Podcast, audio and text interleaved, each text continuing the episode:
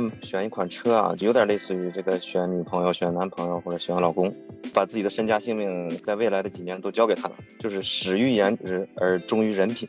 吉普其实也是有这样的矩阵的，但是我们的矩阵的最大的问题是，它在生产、销售、服务这几个环节，它的矩阵是没有连起来的，不连贯。内饰里面那个塑料的材料嘛，然后你要把那个眼睛闭着，挨个去闻不同的塑料。比如说咱们有五个哈，那我们用我们的中国人的鼻子去闻，哪个味道对你来说 OK 的，哪个味道对你来说呃是非常反感的。大家好，欢迎来到新一期的孤岛车谈，我是新宇啊。这期节目很有意思啊，热闹了，多期深挖 Stellantis 的节目啊。这期节目算是最热闹的一期，因为我请了四位嘉宾，这四位嘉宾来自四个不同的 Stellantis 的分支，他们有的是曾经在这家公司工作的，有的是现在还在这家公司工作的。首先引荐这个我们熟悉的康工，康工你好，你好，新宇，还有各位嘉宾好。康工之前也参加我们节目的录制哈，在这个聊欧宝的那期节目中也出现过。他之前做过这个模拟方面的工作，然后后来又在这个发动机和变速箱和产品开发项目经理这几个职位上都有过尝试。现在呢，应该是离开欧宝了，是吧？对的，我一九年就已经离开欧宝了，现在是在一家 Tier One 的供应商。所以你的工作经历是有过欧宝跟 PSA 的合并的这经历，但是后来再到 Stellantis，其实你没赶上。对的，我是从通用到 PSA 经历过一段，然后 Stellantis 我是没有赶上。好，那我们后面可以继续跟你聊一些跟你经历相关的内容哈。然后是王博，我们的新朋友，王博你好。哎，你好。王博在之前曾经做过吉普中国。很多职位哈，你是跟数字业务相关？对对对，我主要的工作呢是在这个现在新的集团叫 Stellantis 啊，呃，原来合并之一的这个 FCA，然后旗下的吉普品牌，我已经离开了。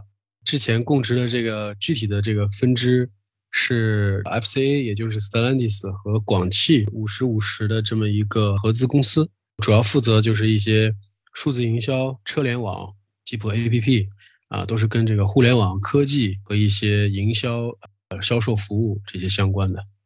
OK，所以你其实对产品比较理解，因为你是直接跟产品的营销相关。对我一直都是做这个企业的一个横向部门，从这个数字互联网时代开始，过去的传统的业务，这种销售、市场、产品、售后都需要在互联网上做嘛。好的，好的，非常感谢参加这期节目哈。下面是 Jack，Jack 你好。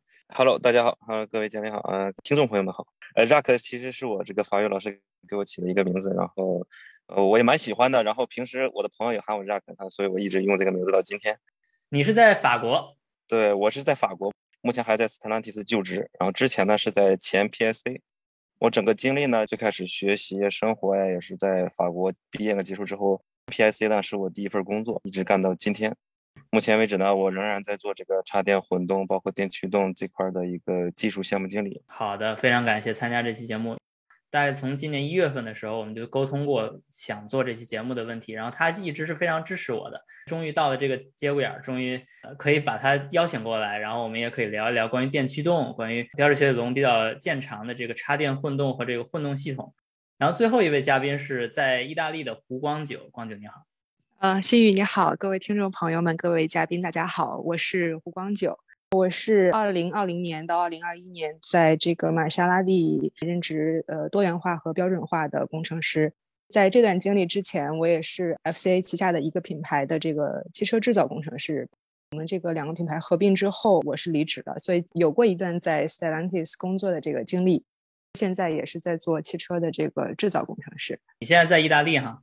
对，也是现在还是在意大利。这个机会非常难得哈，在意大利的中国工程师，我的理解是非常少，其实是不是？对，之前一直没有没有认识，没有遇到中国人。对，没有遇到过的，是的，是，所以其实也是费了我一些心思去找到一个非常独苗式的人。咱们待会儿可以聊一聊为什么在意大利没有华人工程师哈？可以，可以。我相信大家其实也非常好奇，就是为什么我们这期节目要聊这么呃一个非常综合的一个聊天哈。其实主要的原因是我自己对 Stellantis 的理解啊，是一个多元文化非常丰富的一个公司，甚至它在成立的那一刻都没有想好到底这个公司应该以哪种文化为主线。这是我一个对人、对车背后的人更感兴趣的一个人来说，我最对 Stellantis 好奇的点，它是一个法国公司和意大利公司的合并，或者是一个。法德和一个意美公司合并的一个国际化公司，但是它到底属于谁，或者说它是一个怎样的一个角色？哈，它在这个文化定位上，呃，我就先来简单介绍一下我看到的公开资料里面发现的内容。二零二一年，PSA 和 FCA 合并重组之后呢，保留了 FCA，然后这 FCA 呢就立马更名为 Stellantis，所以其实它是这么一个过程。然后任前 PSA 董事长的 Tavares 呢，他现在成了 Stellantis 的 CEO，他是有任期的，他的任期是二零二一到二零二五。这家公司的持股方哈很丰富，其中第一持股方呢，这个公司的名叫 Exor，这是一个乔瓦尼阿涅利的家族公司，他呢持股是百分之十四点四。然后标志家族呢持股是百分之七点一六，他算是第二大持股方，但是这个数一看就知道他是算。乔瓦尼阿涅利的那个一半嘛，就百分之七点几嘛，那个是百分之十四点几，所以其实还是有一个比较大的差距。现在公开的还有一个很丰富的一张图哈，回头我也可以发在这个声音描述中啊，就是一个品牌如何定位的问题。这个问题其实我觉得熟悉标致雪铁龙或熟悉 FCA 的人呢，应该感觉这张图挺有趣的。就是曾经这十四个品牌呢，几乎没有出现在同一张照片里边，就这几个公司几乎就是。呃，这关公战秦琼嘛，完全谁也不挨谁。这十四个品牌到底定位是怎样？他们之间有怎样的互动关系？甚至包括严肃的一个宣称哈，就是二零二一年五月十七号的时候，Carlos Tavares 宣布对这个处在 Premium Brand 就是豪华品牌这三个品牌，阿尔法罗密欧、DS 和 Lancia 这三个品牌呢，提出一个十年的试用期。如果这十年之后，仍然无法存活，他们就会被砍掉，所以这是一个很严肃的一个表态哈。因为我们都知道，一个汽车的开发周期基本上是属于四年到七年的一个过程。呃，这个新势力可能会在四年左右这个节奏，然后老一些的可能在七年左右，大概就这么个周期。对于发表这个言论的当下呢，就是二零二一年五月份发表嘛。给他十年时间，那其实也就够一代半的开发周期。那现在他们都面临怎样的问题呢？这个 Alfa Romeo 呢，其实在欧洲每年就卖不过两万五，然后美国呢就从未突破过一万，就这是一个非常少的量。然后这个 Lancia 就更可怜了，Lancia 这个品牌，我要不是去意大利玩，我根本就在街上见不到它的品牌的新车，更不要说 4S 店了。只有在意大利本土才有一个叫 Ypsilon 的一个车，就这一款车。然后这个车其实很小很小，是一个 B 段车，就是类似 Polo 这个级别的车，没有什么影响力。DS 呢，大家其实相对熟悉一些，因为在中国它曾经发布过 DS 三、DS 四、DS 五、DS 七，就这些车它曾经发布过，但是呢也没有卖很好。甚至很有趣的是，DS 九这个车是深圳生产，然后出口到欧洲，你是从它的产品力还是从它的产品造型和那些定位，都觉得这个品牌也挺奇怪的。在中国也是半死不活的这种状态，所以这么几个品牌看下来哈，确实你需要考虑它到底该不该保留。然后往上数这个玛莎拉蒂呢，这个就没什么问题，因为玛莎拉蒂它没有什么竞争对手，它自己的产品也比较独特。甚至我们在它的财报中看啊，Stellantis 对整个世界的这个销量的配比哈，它都是按照地区来划分。比如说美国啊，这个北美啊、南美啊、欧洲呀，它都按地区划分。结果把玛莎拉蒂单独拎出来，因为玛莎拉蒂这附加值高、利润率高，所以它把玛莎拉蒂跟其他的地区所并列，它也占那么一块儿，它的销量是比较稳定的。其实我就想聊这个王博之前参与的那个品牌吉普，吉普在这个序列中的定位很特殊，它的定位的名字叫 Global Sport Utility，世界的就或者全球的 SUV 品牌。所以我就想从你的角度哈，咱们聊一聊所谓的这个世界的或者全球的 SUV 品牌，它到底是一种什么定位？然后在 Stellantis 这个整个集团里面，它是一个什么定位？关于这个定位啊，我的理解啊，对这个 global brand 在这个 Stellantis 的集团里面去理解也很简单，这个就有点像现在这个 Stellantis 包括过去 PSA、FC 他们的这种相对的属性，就是比较。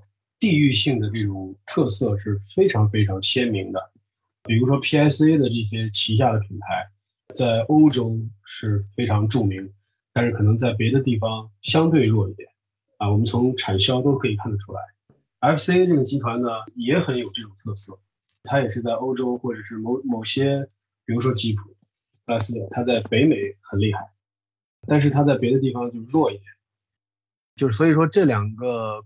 公司过去都是有很强的地域性的。两个公司合并以后的这个集团，所有的品牌下，如果按全球知名度的话，和全球知名度在当地的销量这个对应的这个维度的话，可能吉普是唯一的一个，就是它在世界各地可能哪儿都有，啊，有一定销量的，所以它是一个 global 的这种 brand。还有一个点很有意思，大家是不是在这个商场里面看到过吉普的衣服、箱包、鞋帽，对吧？跟这个吉普的 logo 是一模一样的，甚至也会体现户外，甚至有一些商店里面会贴那个吉普 Wrangler，就是牧马人的那个照片。所以实际上吉普这个品牌，别的地方我不知道啊，它在中国它实际上是把吉普的 logo 授权给这种，就是我们从工商的角度来说是十二类、十三类，他们叫箱包鞋帽啊，就这种品类啊，还有一些比如说周边杯子呀、帐篷啊、伞啊、儿童的。自行车啊，其实它是授权给当地的一些呃公司的，啊，所以这些公司它是每年会有大量的这种跟着当季的这个时尚去有新的产品的。所以说吉普的这个 logo 在中国吧，至少和我去欧洲、去日本、去很多地方玩，我也是能看到有一些店或者是一些人穿，可能这个 global brand 啊也跟这个地方也有些关系。它毕竟是从 brand 的角度嘛。那它就相对是一个认知维度。我随便走到大街上问十个人，这里边的 logo 你能认识几个？可能吉普的这个识别度是最高的，所以它是 global。这个完全同意哈，认识这些标志的人还真不多。比如说你要在欧洲，你问这个 Ram 和道奇，他们根本都没见过这些车，是这个意思啊。那咱们就从你之前比较熟悉的吉普在中国的定位和中国的销售这块儿。我想了解一下你怎么看这个问题，因为我们虽然知道吉普在中国也卖，在这个美国也卖，在欧洲也卖，那中国到底他做了什么？他做的好还是不好？或者你的观点是怎样？明白。呃，我先回答你的问题哈，先说结论。首先，我认为销量是不好的，它是有有过好，有过不好。但是今天看它的结果和未来一到两年吧，我能看到的肯定是不好的。原因其实有多方位啊，我一个一个聊。我觉得最高的一个很大的问题是定位的问题，因为中国人首先对这个越野的理解不是像美国人那样的，人家是骨子里的。我们的这个定位一定是基于骨子里的这个定位传递给中国人的。可是我们的公司厂家呢，在中国的这个市场定位的时候，在早期有一波红利的时候，它定位的是越野，那个时候是进口车和第一批国产车，因为有很多人被。吉普在美国的定位影响了，他是想买的，他是喜欢的，就像我自己玩琴一样。那芬达尔对于我来说，那就是顶级的，对吧？那芬达尔如果国产了，我还是期待我的国产跟美国的原产是一样的。中国国人就把这个销量国产加进口推起来了。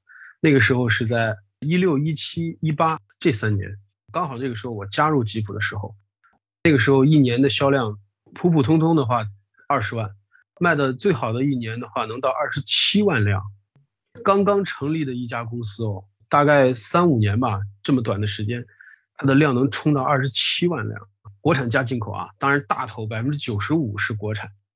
但是呢，回到我们定位的这个原因，我认为它是吃的是红利，因为大家还期待，以及期待完以后有了国产便宜了，对吧？我能买，它等于是把这一波红利吃到了。然后从一九年开始。其实那时候产品还没有问题啊，他就是还是想把二十七万辆，比如说做成三十七万、四十七万，那就需要更加符合城市用车、大众需求。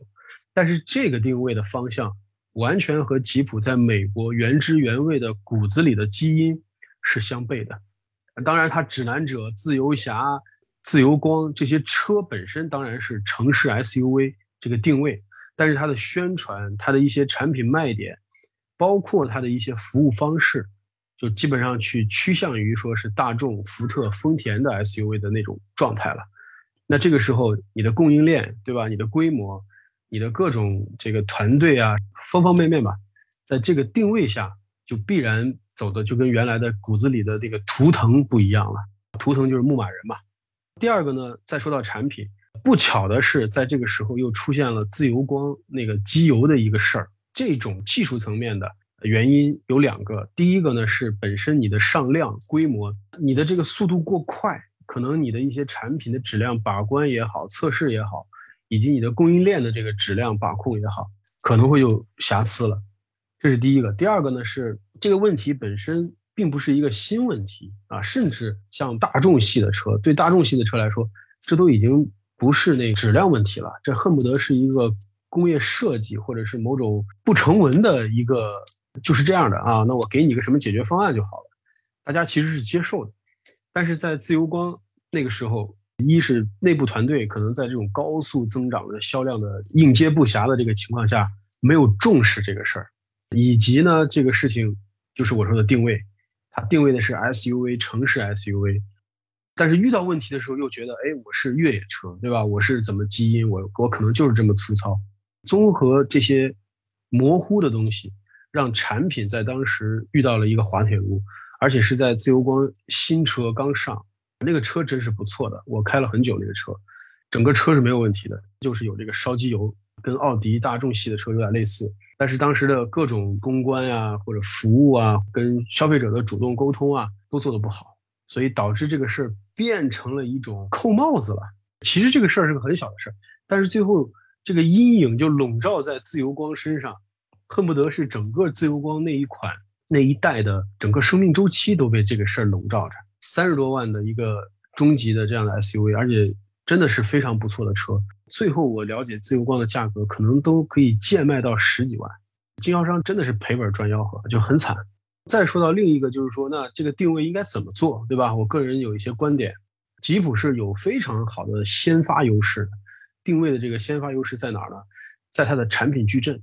类似于像 BBA 啊、宝马、奔驰、奥迪这样非常传统典型的这种产品矩阵，他们的设计，对吧？他们上面有一个，比如说 S 级或者是 AMG，然后有一个 M，对吧？然后有个七系，然后有一个 S 级，然后再有一个 A 七或者 A 八，他们都有这样的图腾级的产品，然后有一些赛事，有一些背后的故事，嗯，这是他们最高的一级顶级产品，让所有人向往的。再往下一级是它的高端一点的、贵一点的，但是是平民化了。再往下，再往下，以此类推。吉普其实也是有这样的矩阵的，但是我们的矩阵的最大的问题是，它在生产、销售、服务这几个环节，它的矩阵是没有连起来的，不连贯。比如说现在坦克三百这款车特别火，那么这款车其实我认为啊，如果这是一款吉普品牌的车，那它就应该是在。十五到二十五万之间，这个 segment 里面的一款车，其实就是我们的指南者，或者是跟指南者并行的一款，比如说更适合越野的一个特殊版本。但是你看吉普本身，它的产品里面，在这个层面，它就更偏向于城市 SUV，以及它的样子跟图腾的样子，就是牧马人啊，设计啊，服务各方面，它就差的还是比较大的。这个是整个公司集团品牌角度去怎么定义这个事儿了。我的朋友就有一个很开玩笑的话，叫你你看那个自由侠，就是最小的那款车，对吧？十来万的那个，它如果稍微做的再能像一点它的这个顶级图腾牧马人，那这个车就是爆款啊。所以你看它的这个产品设计的矩阵，它是没有延续性的，它一个车款它是另一个样子。它不像奔驰、宝马、奥迪，对吧？它怎么设计它的样子？咱们中学学的哈，形散而神不散，对吧？你说，比如说像现在有那种纯种的 AMG，然后还有底下的 AMG Line，它其实也是一个连续性。然后包括这个 C 级、E 级、S 级，它这个它都长得还是挺像的。对，你在 S 级能实现的，你可以到 C 级也能找到类似的。对，只不过就是更便宜，然后性能更差一些而已。对他感觉自己每一个这个 segment 都是一个独立的东西。当然，它的什么七孔格栅哈，这种标志性的车头，还有一些标志性的局部的设计，它还在。但是这种设计它没有连贯性，不知道为什么啊？也许它有它的历史，它有它的这个原因。我自己探究，我在公司内部，我没有找到这个答案。确实哈，就像你刚才说的这个产品之间连贯性的问题。呃，我虽然没法给你一个答案哈，但是我我也观察到，就是。有可能牧马人在美国，它的定位和它的价格，并不会引起大家的这种对图腾的敬仰和难以企及。也有可能，就有可能大家买在美国买一个牧马人就已经还可以，就也不会多花多少钱，所以他们也不会再考虑更下一级。哎，你说的这个对。但是在中国呢，这几年我也是观察到，中国的消费力现在已经有点起来，但是还没有达到让大家买四十多万一辆进口车或者五十多万进口车去纯玩儿。对对对，是这样的。在中国自己呢，它又有那个像北京的那个 BJ 四零，对，还有那个坦克三百，你刚才说的，这都是二十万左右的车。然后你又能用一些比较好的功能，我看到坦克三百现在甚至连 ADAS 都配了，甚至还有那个比较好的座椅，就是它其实是很懂中国人的这种想法，就是要啥有啥，但是又不贵。对的，对的。所以我刚不提到了吗？坦克三百这个车。实际上，它的整个定位和它的供应链啊，性价比、单车成本，就所有的这些，它其实应该是吉普下面这个 segment 里的一个产品才对啊。我也听过一个 KOL，他就回答这个坦克三百为什么卖得好，这有什么可聊的？坦克三百正面看像福特的 Bronco，侧面看像牧马人嘛，所以它卖得好啊。事实也确实是这样。长城的坦克三百这台车，我说实话啊，我不要看牌子的话，也不要看它是哪个国家的产品。就看这个样子，第一眼感觉就是这个车，哎，是我可以考虑的。就很多人是有这种感觉的。像你刚才举的那个例子，那个 BG 四零，那个车，哎，我说的难听一点，那个 B 北京品牌的这个所有这个系列的车，它都是直接照抄的。我在街上看到过的，有的像大 G，对吧？那是有的像牧马人，有的还像谁？就这种。它再便宜，而且抄的很难看啊！说实话，我是绝不会考虑的。但但是三百的这个核心就是它真的是一外观，对吧？颜值即正义嘛，啊，确实好看。它好像是像，但它不是抄的。这点我觉得它是设计上真的是很厉害的啊。第二就是它的时间点把握的特别好，它就是在你中国人现在疫情哈不能出国，露营火起来了。周边的郊游火起来了，再加上现在一些改装市场相对国内现在开始放开，所以它的改装需求也是在抢吉普嘛，这是一方面。然后我感觉就刚才你说的这么这么有道理，那么有道理哈。然后咱们也对比了美国市场，他们的消费力还有他们的产品需求，但是这么有道理的情况下，在你的这个观察这么明确，然后坦克三百这种产品最后也确实证明了这个空当是有有意义的。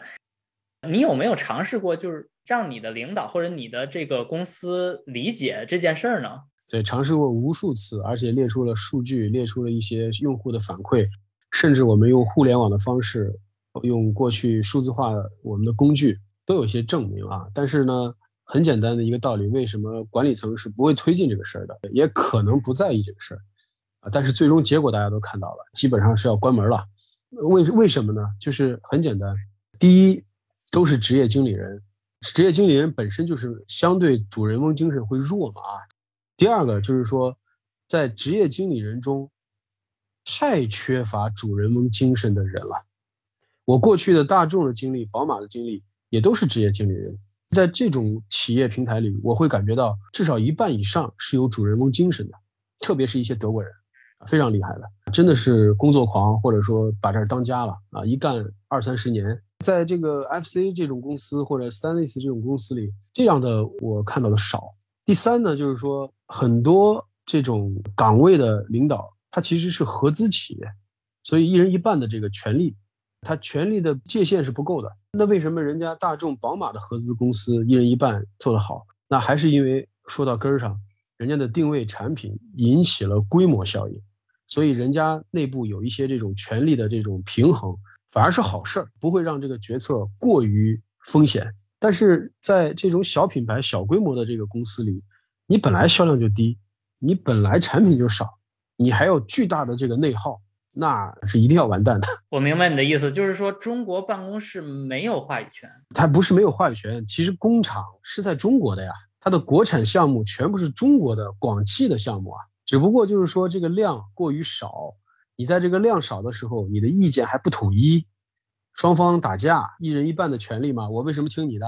那你这么耗下去，这事儿不就黄了吗？人家大众、宝马，就算人家耗，人家的效率也高，人家规模在那儿呢。还是这么说，就是大众跟宝马在中国市场上有足够的销量，对，深耕了很多年，四十年了。就因为我能理解，就是大众它也不可能针对每一个国家开发单独的车型，这也没有必要，对，也不可能做到这件事。但是中国的某些车型它就是卖的特别好，比如说朗逸啊，比如说高尔夫，它就是卖的特别好，它就会针对中国进行一些改进或者一些定制化的产品。是的，咱们不论说这个定制化产品是往高级了走还是往低级了走，但是它至少是定制化的。所以从吉普来说，就是。中国的这个市场还不足以让他去做这个，给中国单独出一个更低阶的牧马人的这个地位，是不是？是的，非常正确。最后总结一下啊，回答刚才这些问题啊，也是我对汽车行业这么干了十几年了这个理解。汽车行业就两个核心，永远绕不开。第一啊，规模，只要是你的产品、你的服务、你的各种，你要规模，这是一个规模性效益的行业。你不上规模，像现在新能源。炒得再火热，什么各这智能那服务的好，你不上规模，你试试，也都没戏的。所以这是第一啊，这个门槛非常高的门槛。第二呢是造型，就是你长得好不好看，就是你的内饰有没有舒服，或者是有没有高大上，外形有没有酷，有没有经典。所以你看吉普牧马人，嗯，它就是个经典，到今天放到街上，我自己是吉普牧马人 4xe 的车主。我干这么多年了，对吧？按道理这车我都见了多少了？我每次把我的车停好在地库，我的女儿都会问我：“爸爸，你都把车停好了，为什么老回头看它？”那就是经典对我的吸引力，我真的会回头看它几眼。没错，这这我特别能理解你。对，我就觉得好看啊。说到这个了哈，咱们其他几位嘉宾也可以聊一聊哈，就是中国能不能理解这些品牌？这是一个从消费者的角度，就是他们好不好看啊？啊，受不受欢迎啊？然后另外就是从公司来说，从这个意大利也好、法国这些公司来说，他懂不懂这个市场，或者他愿不愿意为这个市场做出一些定制的产品？呃，我想先问问胡光九，你怎么看这个问题？我自己来看的话，就是从玛莎拉蒂的角度来说，我觉得是这个品牌其实还是很重视中国市场的，因为包括我前期会做一些标准化的整合。我们对三大市场进行分析，就分析的是北美、欧盟还有中国这三大市场，所以说可以看得出，这个中国市场的比重还是很大的。就包括我们的一些汽车的选配啊，很简单的这个外观颜色和内饰颜色，包括一些轮毂的尺寸等等，它都会考虑到中国用户。其实这个问题是在一个后期来说再去考虑深入中国市场，但并不是说从开发的角度前期就开始了解。可能是说他在前期的这对中国市场的投入和了解不够清楚，但这是我们说现在已经面世的产品。抛开对这个品牌营销不谈，就对这个汽车本身来说，我听到的最多的声音是中国消费者对汽车内饰的一些诟病。集团内部其实也是认识到了这个问题了。CTO 也是直接下达了对汽车内饰进行改制，然后更新改新这个命令，就包括刚刚我们之前嘉宾说的这个汽车你好不好看是真的很重要的。所以说我们下几代的玛莎拉蒂对内饰也是准备进行一个大整改，更贴合消费者现代化、年轻化。下几代的汽车我们这个对标的一些，比如说保时捷啊，或者是奔驰的内饰啊，也会去看最新风向、最新走向，做一个改进。所以说。这个品牌其实它还是会重视中国市场，所有的这些重视就是基于市场销量，现有产品。对，如果销量上去了的话，那我们就是会重视它；那如果销量上不去的话，就不会重视。我看到的这个玛莎拉蒂的内部对中国市场的这个重视度吧，还是很高的。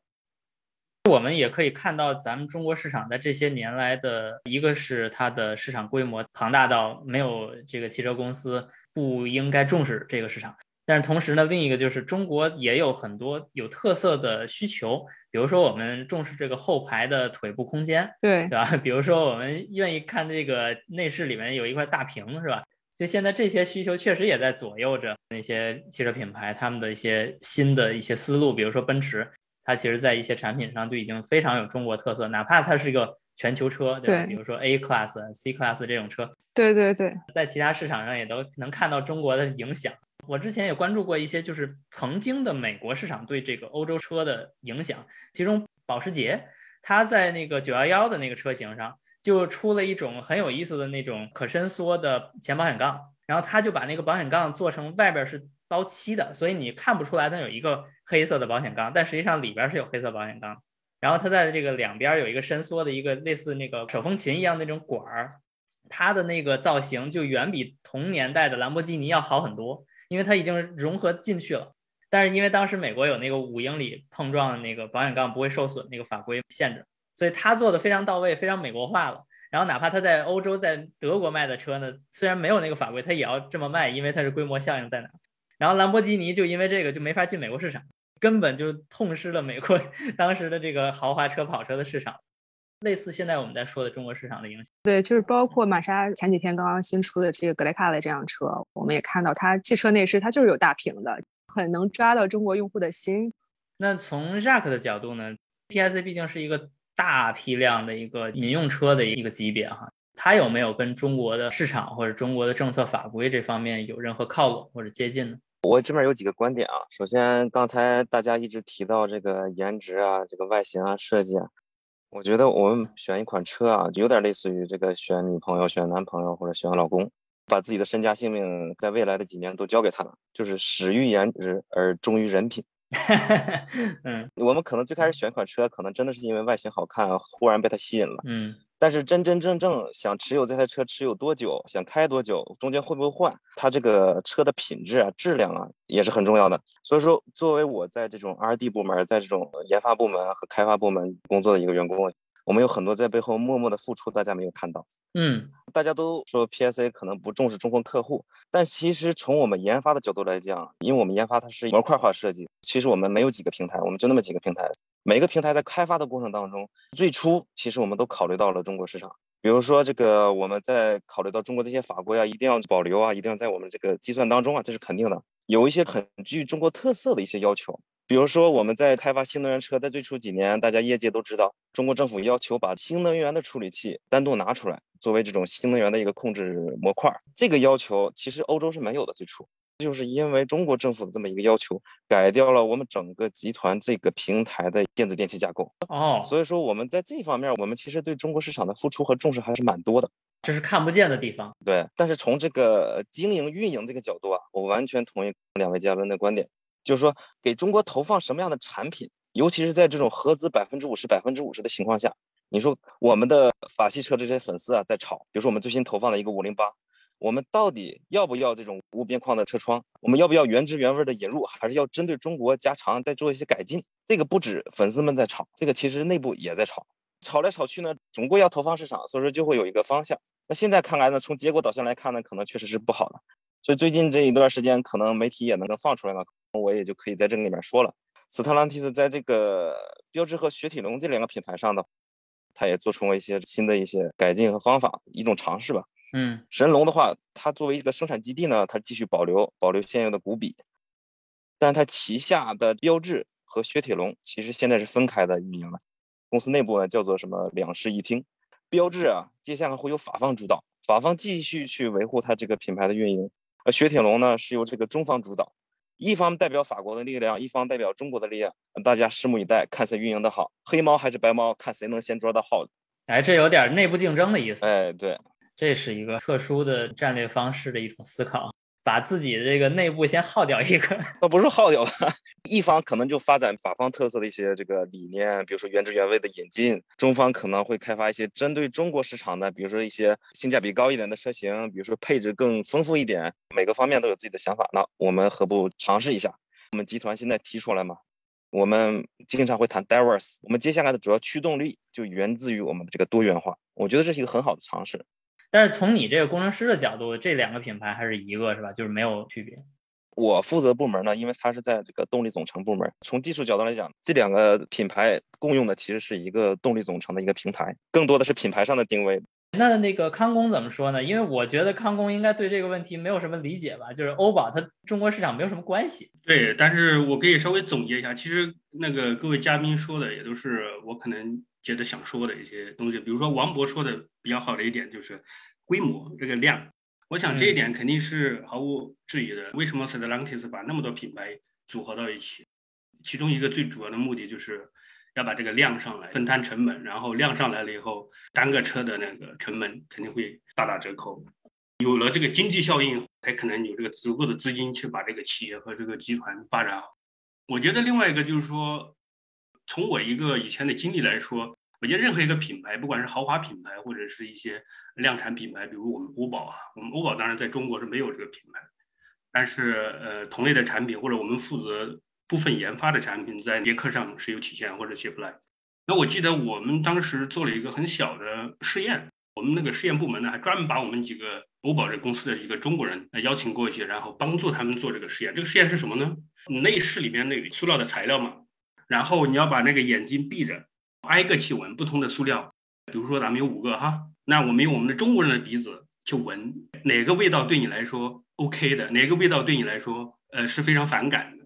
从这个小小的实验就能看出，就是说其实每个品牌或者每家公司对某一个地方，它只要有一定规模销售的话，它的重视程度是肯定是必须的，否则的话没法生存。你要满足当地的这个气味的敏感度啊，或者是消费者一些习性呀。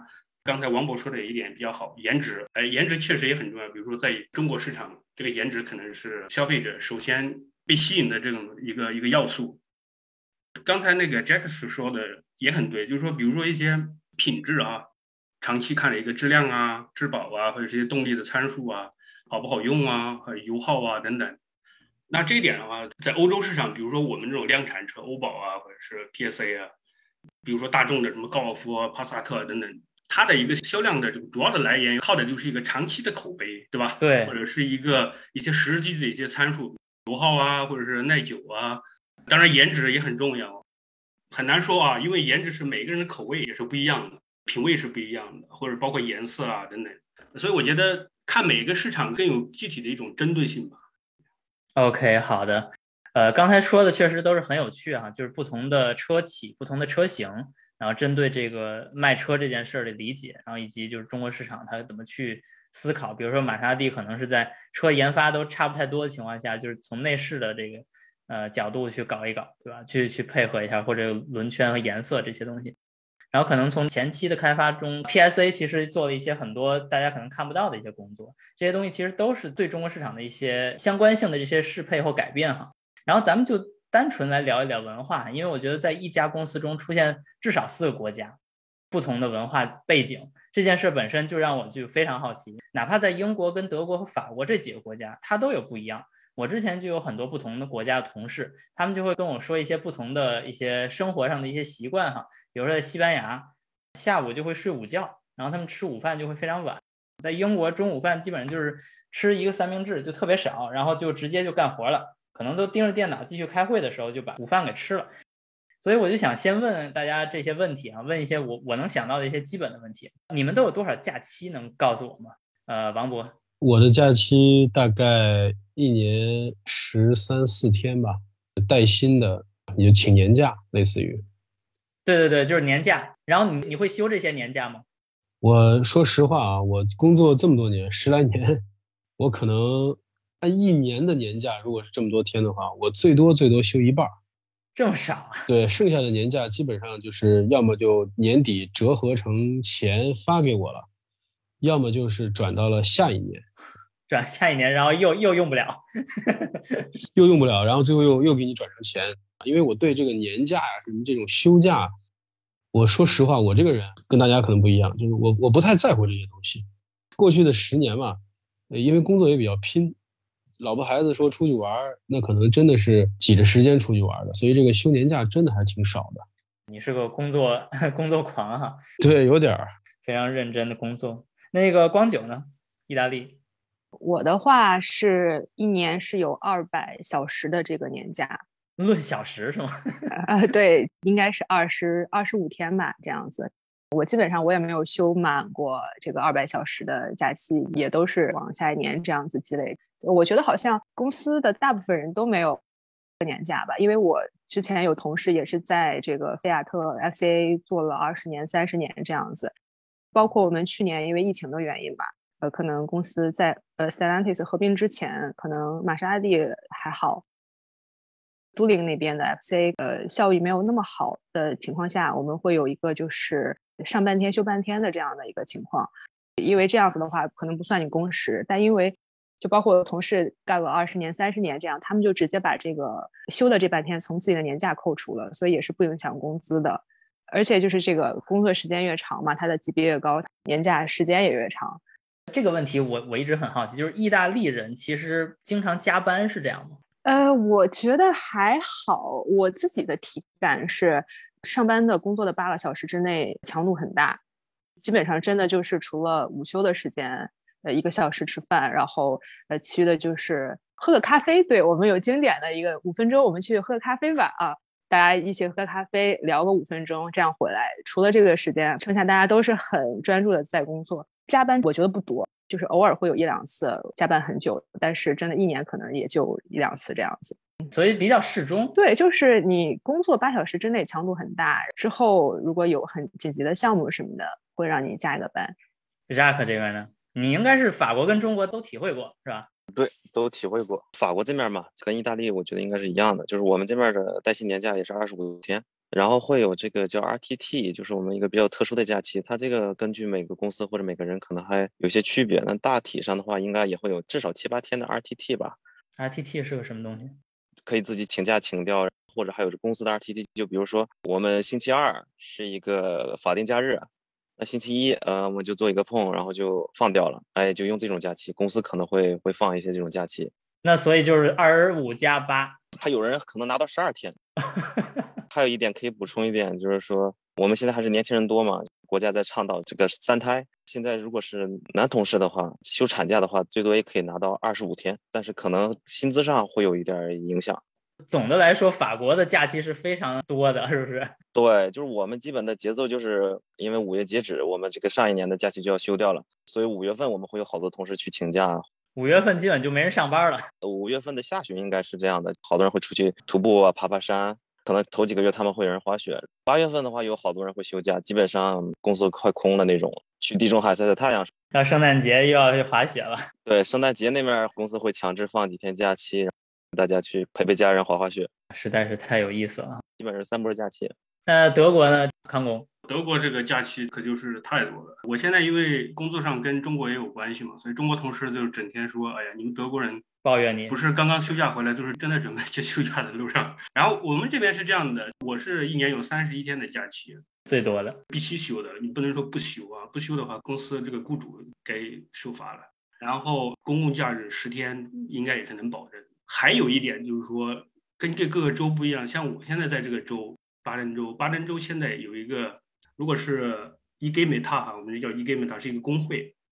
对工会的话，如果你在这个公司属于这个工会的成员的话，那你们这个公司还有一个就是说，要么八天或者十天的额外的假日。八天是什么呢？就是给单身没有孩子的，然后十天是有孩子的。这八天或者十天的额外的工作假日，如果说你。不想休的话也可以，这个是不是必须休的？你要是不休的话，可以拿到百分之二十七点五的工资。所以说这样算下来的话，啊，那那还是休的好。有些人的话，比如现在新冠的话，不管怎么样，你待在家里 home office 的话，其实休不休都无所谓。呃，或者有人他需要一点钱的话，那可能就是不用休。所以说假期非常多，平时你也可以请一些，就是说加班时间。呃，德国是不允许加班的哈，一般情况下。你要加班也最多就是说一天工作不能超过十个小时，因为十个小时以外，如果你在回家的路上，呃，出了车祸，那就是这是不属于工伤，就保险是不管了，公司的这种保险它都不管你的这种意外的事情，所以说十个小时是非常严格的，工会跟这个雇主这这个合同里面签的非常严，绝对不能在公司待了超过十个小时以上。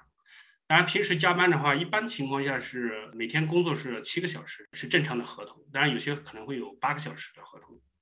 如果说你要加班的话，把这个时间攒起来，再放在一个像时间银行里面，也可以就是把加班时间当做休假来。对，所以你有可能一个月都看不到一个同事在那待着，是吧？这边也是，反正一到夏天，他差不多六月底到九月初，基本上大家都去休假去了，尤其是有孩子。这个我之前在德国公司工作也是体会很深哈。这个英国其实没有德国假期这么多，甚至都达不到那种公共假期，整个国家都不会休这么多天。英国的公共假期是八天。对，不过我要补充一点啊，怕误导了这个听众，因为我刚才说的我有三十一天，其实是三十天。那一天是圣诞节、平安夜有半天，然后又是新年前一天，就三十一号有半天。啊，有两个半天。对，而且我说的这个三十一天是我或者是大部分人。其实那个劳动法规定的最低的应该是二十四点五天，好像那也是非常多的。像我现在那个公司就是二十二天 劳动法，这这绝对属于犯犯德国劳动法。所以刚工你说的这个假期，在国内的话，加班啊什么这些的，德国人也都是加班狂。我原来公司有时候晚上干到八点九点的非常多，都是德国人。有有这种，就是说，那当然就是说法律是法律嘛，对吧？或者说，如果你只是一个普通的员工的话，我说的是在国内，在国内，在北京啊，那就是他不受这个法律限制了，到当地就按照当地的。所以这个人到哪个环境变成什么样还是很重要的。是的，而且你能看到，就是在不同的国家，因为它这个政策带来的一些效果，大家对工作态度其实会变化很大的。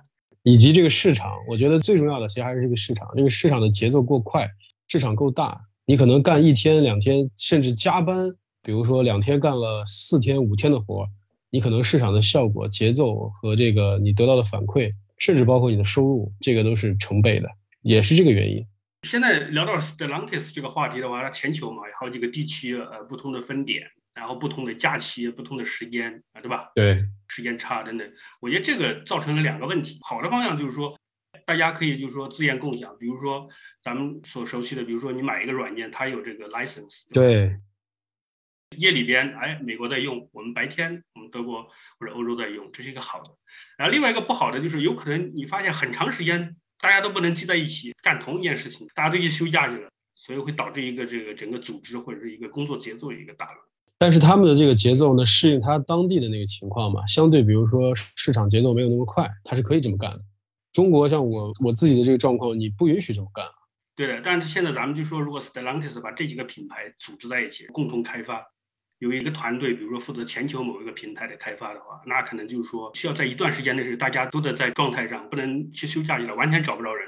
这块我这有实力啊。我们开发过一个全球平台啊，都觉得这个时区乱掉了之后，肯定找人都找不着了。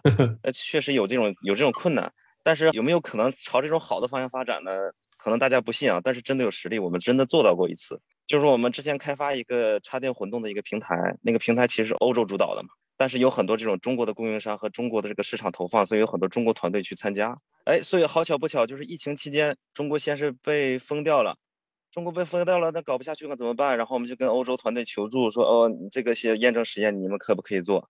那欧洲团队说没问题啊。那你们中国现在这个国情，你看你们中国搞这么严格，对吧？那我们帮你做吧。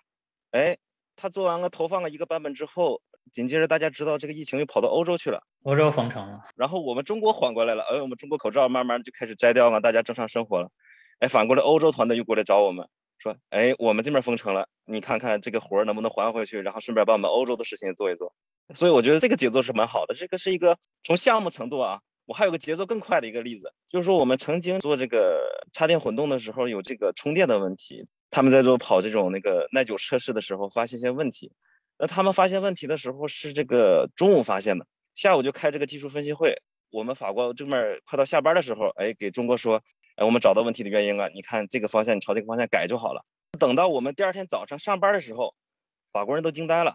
我们收到这个软件的改进方案了。这可能有两点原因啊。第一个原因就是说中国供应商确实快。第二个原因就是说，哎，我们有时差，八小时时差，他们都已经干了大半天了，到下午的时候发过来，我们这块正好早上开始上班，收到了。从集团角度来讲，我们干了二十四小时，这个事情没有停，我们就感觉，哎，这么玩是不是这个 效率也很高？所以说，我觉得这个也不能说这个 d i v e r s 肯定会把这个事情搞砸吧。如果大家真的去管理的好，配合的好的话，真的没准会产生这种像日不落帝国接力棒的效果。对，接力棒的这感觉，这个二十四小时我们都可以工作。哎，刚才说到这个词儿哈，我非常想用哈，就是 Stellantis，其实在我心目中就是现代意义上的车企的日不落帝国。就是如果他现在真的组织起了这么多的国家，这么多的团队，那其实从一定程度上，他就是在。一直工作的一家公司，或者一直一直产生价值的一家公司。对的，现在这个要求就是说，我们并不是说中国复制中国，欧洲复制欧洲，大家都在全球的开发过程当中都有自己的角色，就是每个研发中心都有自己的一个角色去服务于全球的项目。他我感觉是在朝着这个方向去发展。那期待一下哈，今后能有更多这样接力棒式的故事出现。我自己的经历一直不是特别友好，就这种国家跟国家之间的配合的时候。因为我在中国工作的时候，我们的软件团队在印度，比较不适应的就是印度团队他的工作的节奏总是非常的不舒服。首先，他们可能不是很重视我们，就是他们会把二流的团队派给我们，然后二流的团队呢，他们好像又都在学习。他们在跟我们交流的时候，我们不仅没有让他们帮我们去完成一些事情，反而我们在教他们做一些事情。但是因为集团上面的这个要求呢，就是一定要用印度这个团队，它是我们的一个选项，他们是一个必须要选的选项，因为这个选项便宜。可是呢，便宜不出活儿不好。从集团角度讲，省钱的事儿到了微观层面上，不仅没省钱，还费事儿，这个其实是比较痛苦的一件事。原来通用也是在那个 Tata 咨询公司 Tata Consulting 在印度嘛，也是像你说的一样，北美通用他们因为是母公司的地方嘛，所以他们就会先把一些第一梯队挑了，然后剩下的有可能是第二梯队，然后相当于就留给我们欧洲研发了。然后他们的工作效率不够高，或者他们的这个水平不够高，造成更多的问题。对啊，你的人头已经分给你了，对吧？你不用也得用，像你说的。对对对。这个问题我觉得是最不可思议的，就是你明明知道它是一个低效的团队，但是你还要用它。本期节目到这里暂时告一段落，下一集新宇会继续和四位嘉宾一起聊聊他们在跨国公司工作时有趣的出差经历，也会聊到他们各自对电动车革命的观察和理解。欢迎大家继续关注。